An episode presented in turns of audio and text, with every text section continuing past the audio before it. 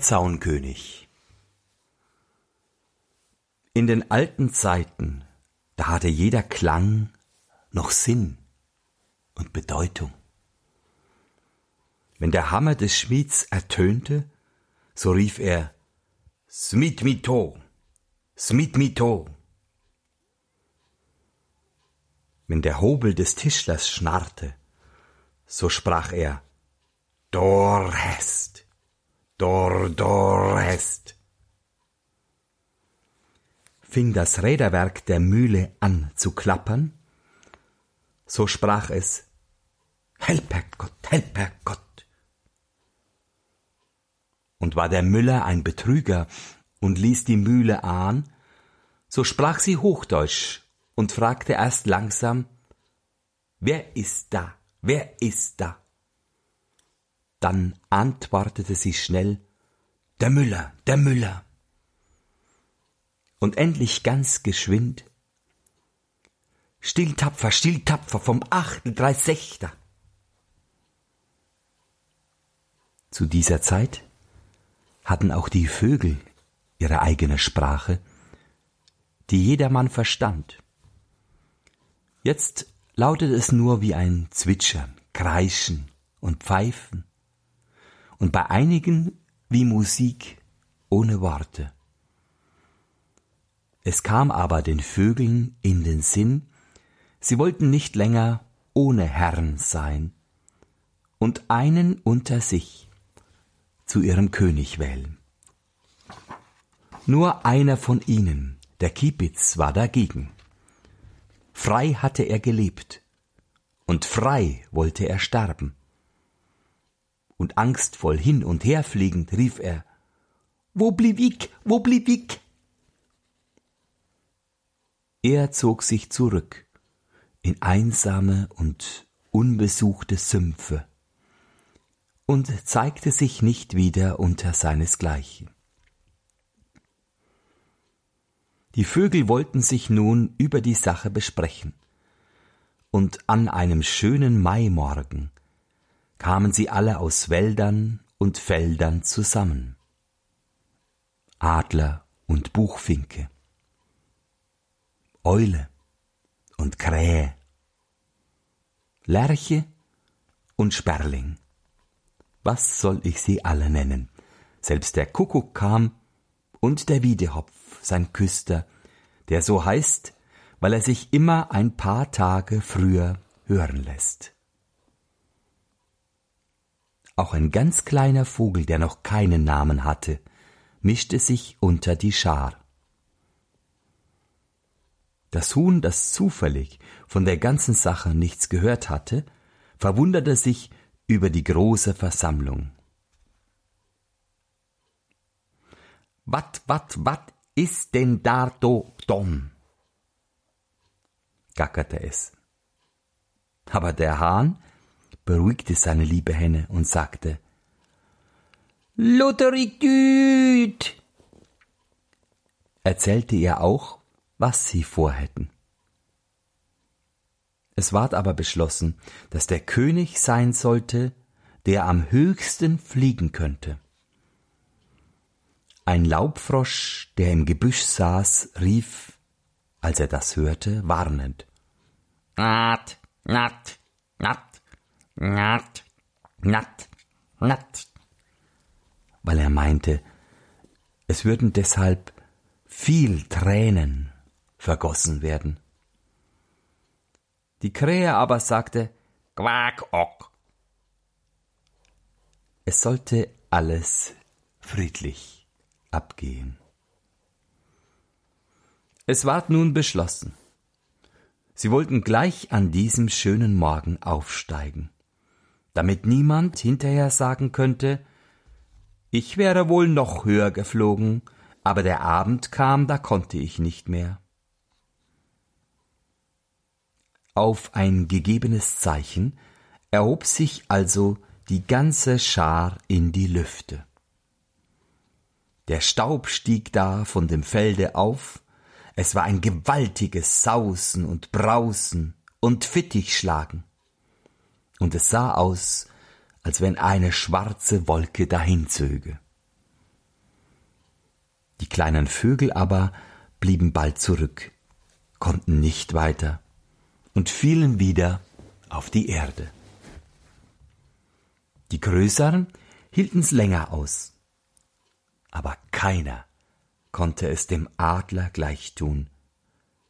Der stieg so hoch, dass er der Sonne hätte die Augen aushacken können. Und als er sah, dass die andern nicht zu ihm herauf konnten, so dachte er, was willst du noch höher fliegen? Du bist doch der König. Und fing an, sich wieder herabzulassen. Die Vögel unter ihm riefen ihm alle gleich zu Du musst unser König sein, keiner ist höher geflogen als du. Ausgenommen ich, schrie der kleine Kerl ohne Namen, der sich in die Brustfedern des Adlers verkrochen hatte. Und da er nicht müde war, so stieg er auf und stieg so hoch, dass er Gott auf seinem Stuhle konnte sitzen sehen. Als er aber so weit gekommen war, legte er seine Flügel zusammen, sank herab und rief unten mit feiner, durchdringender Stimme König bin ich, König bin ich. Du? Unser König? schrien die Vögel zornig. Durch Ränke und Listen hast du es dahin gebracht. Sie machten eine andere Bedingung. Der sollte ihr König sein, der am tiefsten in die Erde fallen könnte.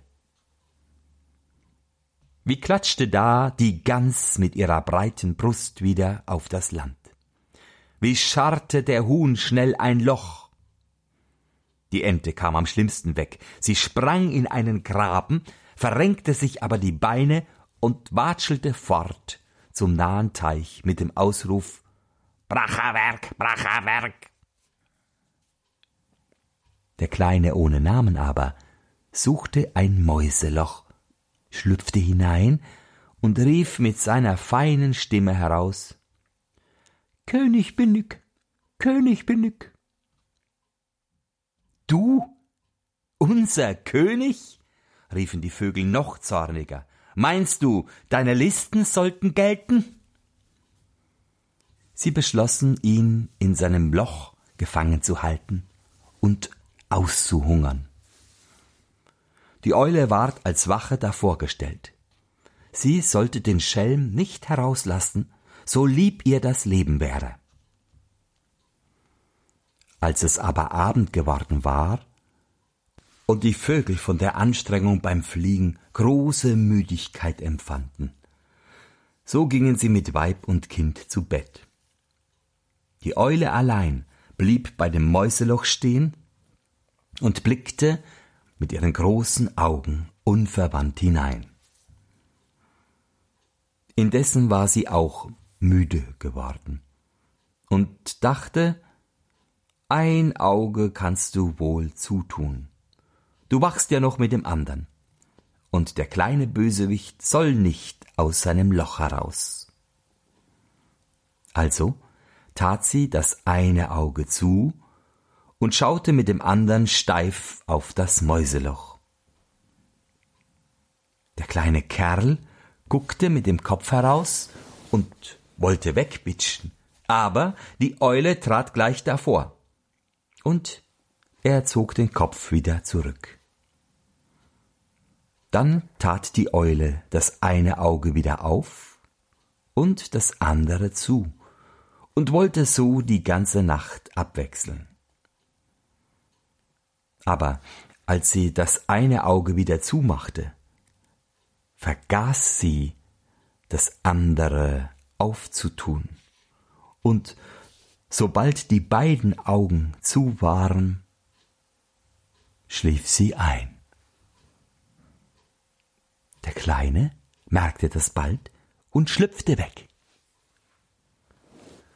Von der Zeit an darf sich die Eule nicht mehr am Tage sehen lassen, sonst sind die anderen Vögel hinter ihr her und zerzausen ihr das Fell. Sie fliegt nur zur Nachtzeit aus, hasst aber und verfolgt die Mäuse, weil sie solche böse Löcher machen. Auch der kleine Vogel lässt sich nicht gerne sehen, weil er fürchtet, es ginge ihm an den Kragen, wenn er erwischt würde. Er schlüpft in den Zäunen herum, und wenn er ganz sicher ist, ruft er wohl zuweilen König bin ich.